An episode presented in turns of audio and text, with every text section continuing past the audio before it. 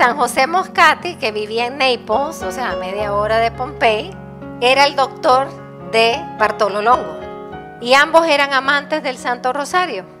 Y San José Moscati, nosotros lo descubrimos leyendo las cartas.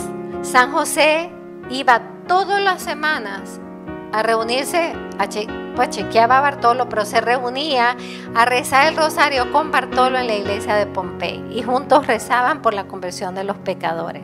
San José Moscati siempre rezaba el rosario antes de empezar a ver a sus pacientes y siempre tenía el rosario en la mano mientras estaba viendo a sus pacientes.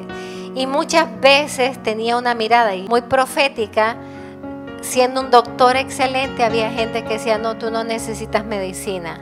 Lo que tú necesitas es rezar el rosario e ir a hacer adoración eucarística. Y así se sanaban. Bartolo Longo decía, el rosario es una forma tierna y sutil que te lleva a la Eucaristía. Quien se acerca a Jesús en su pensamiento y en su meditación, después quiere encontrarlo en su presencia real. El rosario puede ser llamado el poema de la redención humana. Y él dijo, el rosario tiene el poder de transformar tanto al hombre desde adentro y te hace capaz de hacer cosas grandes de acuerdo a los designios de Dios. Pero lo más importante es que el Santo Rosario tiene el poder de Nuestra Señora que combate directamente la cabeza infernal de Satanás.